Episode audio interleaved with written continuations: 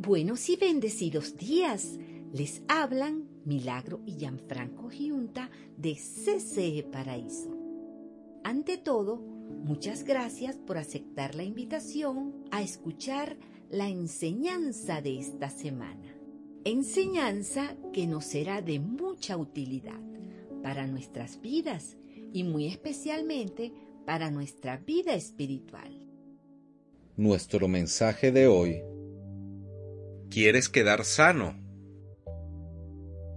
Buenos y bendecidos días, amada Iglesia CCE Paraíso. Hoy de nuevo con ustedes, con el último capítulo de la serie de tus iglesias, Comunidad Cristiana en Manuel.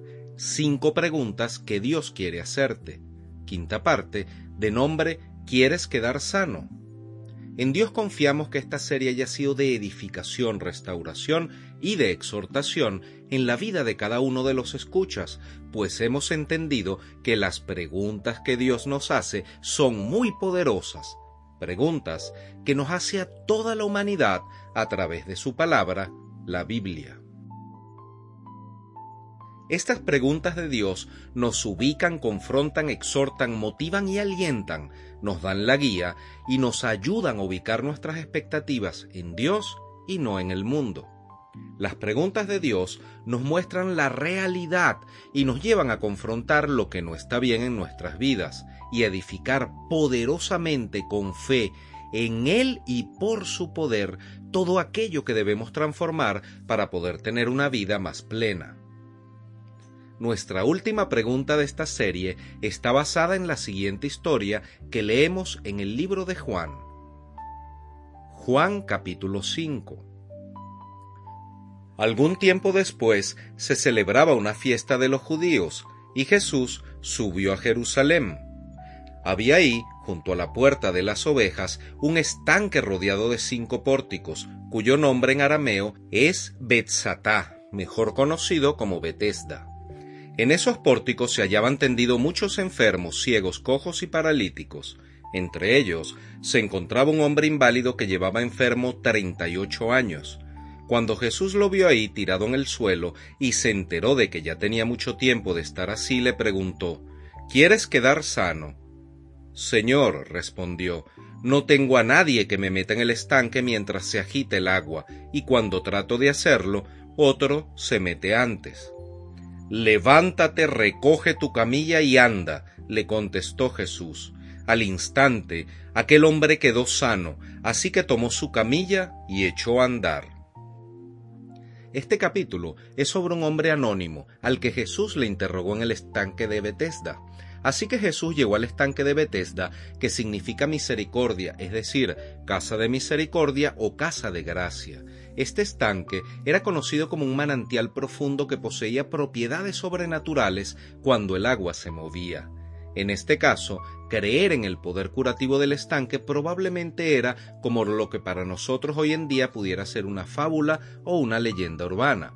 La gente vivía anteriormente mucho por tradición, de hecho, como lo es en nuestros tiempos, y este hombre tenía 38 años creyendo en esa tradición pero inclusive para ese hombre la oportunidad de un chapuzón en este estanque era imposible debido a su dolencia, era muy lento al moverse porque solo se arrastraba. Este estanque estaba rodeado y lleno de enfermos que esperaban una ocasión para recibir su milagro. Y Jesús siempre fue el amigo de los que no tenían amigos, y Él es aquel quien ayuda a quien no tiene ayuda terrenal. Por un momento, imaginémonos el estado mental de este hombre enfermo y paralítico.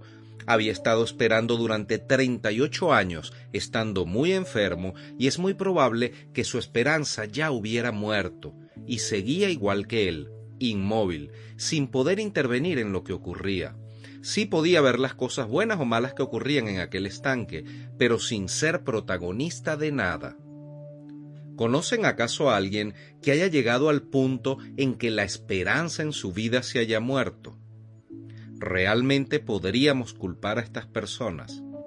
Porque 38 años sin una victoria es una montaña demasiado alta para escalar, especialmente estando solo e inválido.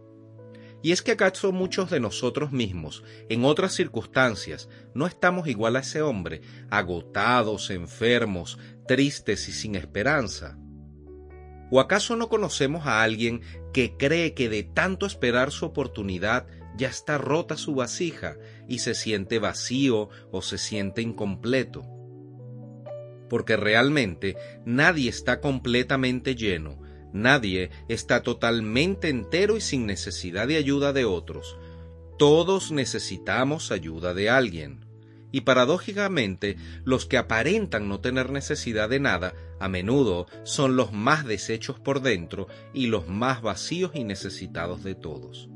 Volvamos a la historia. En ese estanque estaban reunidos tres tipos de enfermos, los ciegos que no pueden ver nada, los cojos, los que andan pero tropiezan a menudo por su defecto, la mayoría no tenían una pierna, y los paralíticos, totalmente imposibilitados de andar por sí mismos. Estas son todas las condiciones físicas lamentables y tristes por las que muchos de nosotros pasamos sin darnos cuenta. Porque el asunto es que al igual que esas condiciones físicas, también existen ciegos, cojos y paralíticos espirituales, del alma y del espíritu. Así que ahí están los ciegos que no pueden ver el obrar de Dios, ni tampoco su amor, ni la misericordia del Señor. Son ciegos a las bondades y maravillas de Dios, con corazones muy endurecidos.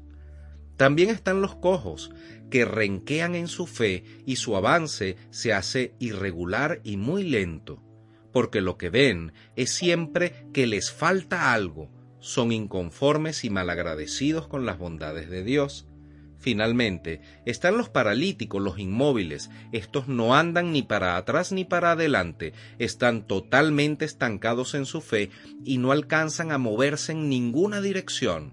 Están literalmente estancados e inmóviles en sus propios dolores, traumas y sufrimientos. Y es que realmente estar limitados para movernos es muy doloroso, pero lo peor que hay es estar paralizado en el alma y en el espíritu porque eso es estar paralizado en los rencores, los temores, los odios, estar congelado en las angustias y no poder alcanzar el plan que Dios ha diseñado para cada uno de nosotros. Eso es algo desastroso y triste para todo ser humano, el hecho de tener el alma paralizada. La parálisis emocional y espiritual no le da cabida a Dios para que nos cambie ni para que nos transforme todo aquello que está mal o que debe ser transformado en cada uno de nosotros. Y al estar paralizados, ni siquiera podemos avanzar en nuestra relación creciente con Jesús, ni mucho menos en el conocimiento de todas las bondades ni de todas las misericordias de Dios. Hay inválidos para quienes su enfermedad no es del todo desagradable porque tienen algún otro que les hace la mayoría del trabajo y asume sus responsabilidades. Mas si en lo profundo de nuestro corazón estamos contentos o resignados a estar y a seguir como estamos, no puede haber ningún cambio. Debemos acotar que este hombre del estanque de Bethesda sí quería ser sanado, pero no tenía ninguna persona para que lo ayudara. Es decir, no tenía nadie que lo pudiera meter en el estanque de primero. Y realmente lo primero que se necesita para recibir el poder de Jesús es un deseo intenso de recibir de ese poder. Jesús se acerca al paralítico y le dice, ¿quieres quedar sano? Y este hombre ni siquiera le responde que sí, porque estaba sumergido en su pena, en su tristeza, estaba empotrado en su depresión y en su dolor, solo veía de lo que no tenía y sabía de lo que no podía. Pero Dios ya sabía esto y Jesús lo confronta con esa pregunta, a la que responde en Juan 5.7. Señor, respondió, no tengo a nadie que me meta en el estanque mientras se agita el agua. Ahora bien, ¿cuántos de nosotros no nos hemos excusado adoptando una actitud igual al paralítico de Bethesda? y decimos, Jesús, es que la vida es muy injusta conmigo, todos han sido muy egoístas, todos son malos conmigo, nadie ha venido a ayudarme, no tengo a nadie que me dé una mano, Señor, todo ha sido tan difícil para mí, es que todos me rechazan. Y Jesús, en vez de reprenderlo por no reconocer el más grande ayudador del mundo que estaba a su lado y por la falta de fe de este hombre, simplemente le ordenó, en Juan 5.8, Levántate, recoge tu camilla y anda. Y ahí mismo, en solo un instante, en una fracción de segundo, la esperanza renació en el corazón y en el alma de aquel hombre, porque no era cualquiera que le ordenaba levantarse, era Dios mismo, y para Dios no hay nada imposible. Jesús, en ese instante, estaba ordenando y sacando al hombre de sus imposibles, y le dijo, levántate. El hombre podría haber respondido con resentimiento y con dolor, excusándose una vez más, Señor, pero es que es exactamente eso lo que no puedo hacer por 38 años, no puedo levantarme.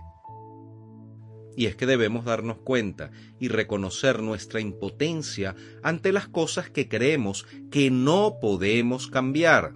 Pero debemos tener también siempre presente que Dios todo lo puede y Él tiene un plan, un plan mucho mejor que el nuestro y sus milagros sí ocurren a cada rato y Dios siempre nos quiere ayudar, siempre y en todo momento. Es verdaderamente increíble lo que puede suceder cuando nuestra fe y nuestra voluntad se encuentran con el poder de Dios. Ahora hagámonos cada uno esta pregunta. ¿Cuánto tiempo necesita Dios para cambiar mi realidad? La respuesta es simple. Dios no necesita tiempo. Lo que Él desea es que dentro de nosotros haya un corazón humilde y lleno de fe para obedecerle. Hoy, Dios nos pregunta a cada uno, ¿quieres ser sano? ¿Por qué creen que Jesús pregunta algo que parece tan obvio? Porque la respuesta siempre será, sí, sí, Señor, sí quiero ser sano. Jesús lo pregunta porque quiere que reconozcamos que nuestra condición actual no es definitiva, no es la que Él ha diseñado para nosotros, y que con un corazón humilde y lleno de fe lograremos recibir su milagro. Evaluemos nuestras vidas, cada uno de nosotros estamos llevando a cuestas algo que no podemos solucionar. Tenemos una gran lista de cosas imposibles por lograr. ¿Estamos acaso estancados en algún área de nuestras vidas? ¿O es que estamos esperando a alguien que nos ayude y nos dé una mano? Porque si hay aunque sea un sí en alguna de estas preguntas, debemos entender que nosotros estamos actualmente como el paralítico de Bethesda, estamos tristemente sumergidos en nuestros imposibles. Y a la vez no nos damos cuenta porque aprendimos a convivir con ellos la situación en la que estamos. Lo que hacemos es arrastrarnos en el dolor de no saber cómo salir de esa situación o de ese sentimiento. Ahora preguntémonos, ¿de verdad creemos que Dios puede sanar nuestro corazón lleno de imposibles ¿Puede Dios sanar un corazón frustrado, triste, dolido o enojado? ¿Queremos acaso que Dios lo haga? ¿Queremos ser sanos de las heridas de la humillación o del desprecio? ¿Queremos ser sanos de las heridas de la traición o del miedo a confiar en otras personas? ¿Queremos ser sanos de las heridas de la injusticia? ¿Queremos ser acaso sanos de la herida del rechazo de una pareja o sanos de la herida por la falta de amor de nuestros padres para con nosotros o de nuestros hijos? Queremos que Dios sane esas enfermedades crónicas en nosotros. Queremos ser finalmente libres de nuestra propia rebeldía y nuestras propias ataduras. ¿Queremos acaso que Dios nos saque de nuestra apatía y de nuestro adormecimiento? Hermanos, hermanas, con toda seguridad, hay hoy más de una cosa en cada uno de nosotros que Dios nos quiere sanar, porque Dios no nos trajo hasta aquí solo para que escuchemos un mensaje más, sino que nos trajo hasta aquí para tocarnos, para sanarnos, para extender su mano hacia nosotros y para cambiar totalmente nuestra realidad. Y así, como Jesús confrontó al paralítico con su realidad, preguntándole, quiere ser sano. Así de igual manera, Jesús quiere confrontarnos hoy con el problema o la enfermedad con la que vivimos hoy. ¿Queremos ser sanos, sí o no? No importa, hermanos, el estanque en el que estemos, ni la gente que nos rodee. No es importante nuestra historia de vida ni cuánto tiempo llevamos en esa situación. No importa cuántos años tengamos esperando. Tampoco es importante lo que nos dieron, ni mucho menos las oportunidades que no nos dieron. Porque lo importante es que Dios está aquí hoy frente a nosotros, tendiéndonos la mano y preguntándonos, ¿quieres ser sano? ¿Qué respuesta le daremos hoy a Dios? ¿Hasta cuándo esperaremos para ser libre? ¿Hasta cuándo esperaremos para perdonar?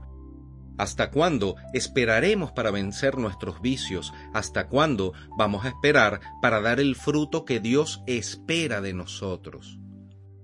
Dios no quiere vernos estancados. Dios no quiere vernos tirados como el paralítico de Bethesda. Dios quiere que nos levantemos en fe con nuestro lecho, que a pesar de todas las circunstancias que hayamos vivido, volvamos a andar, que caminemos hacia adelante sin parar y que le demos la gloria a Dios a cada paso, porque Dios quiere sanarnos y Él tiene un real y muy serio interés en nosotros y en nuestro bienestar. Dios va a obrar en nuestras vidas. Él solo espera que nosotros le escuchemos y le obedezcamos con un corazón puro y lleno de fe. Porque Dios también quiere usarnos para sanar a otros, para que así todos y cada uno de nosotros lleguemos a ser ese ángel enviado por Dios, ese ángel que Dios va a enviar a sanar otros corazones que estén enfermos. Pero primero, Dios quiere que estemos totalmente sanos nos despedimos de esta maravillosa serie recordando el hecho que Jesús, aun siendo inmortal porque es Dios, se hizo en forma de hombre por amor y nunca necesitó morir. Lo que él hizo fue un acto de entrega de amor puro e incondicional, realizado por ti y por mí y por todos. Fue un acto totalmente voluntario, Inclusive llamó a sus discípulos amigos para que todos supiéramos y entendiéramos que Él siempre estaría con nosotros y que siempre contaríamos con Él. Porque somos nosotros quienes lo alejamos y quienes lo rechazamos de nuestra vida, prefiriendo muchas veces las cosas del mundo antes que su amor y su entrega sin darnos cuenta a veces, rechazamos a aquel quien siendo inocente pagó precio por todas nuestras maldades y pecados, entregándose completamente para que pudiéramos ser restaurados. Él, siendo inocente, se hizo culpable por nosotros y pasó por el proceso de sentir en la cruz la desgarradora lejanía del Padre para reconciliarnos así por siempre con Él y en Él. Por ello, oramos hoy en fe, esperanza y amor e intercedemos ante el Padre por cada uno de los escuchas de este mensaje, para que sea Jesús mismo, a través de su Santo Espíritu, sanándoles a todos, edificándoles y restableciéndoles, tanto en la salud física como en la salud espiritual de cada uno de los escuchas y de sus familias. Lo pedimos, Señor, con un corazón humilde y lleno de fe, en el nombre todopoderoso de Jesús de Nazaret. Amén y amén. Amén y amén. Si este mensaje ha sido de edificación para tu vida y deseas comenzar o reforzar una intimidad más fructífera con Dios, te invitamos a que se comuniquen con nosotros por el Instagram arroba ccparaíso o por WhatsApp más 58 424 223 164. Feliz y bendecida semana les desea Comunidad Cristiana en Manuel Paraíso. Hermanos de mi corazón, hemos culminado por hoy. Dios les bendiga grandemente y en abundancia les amamos en el amor de Cristo y les invitamos a escuchar la próxima semana el mensaje de CCE Paraíso.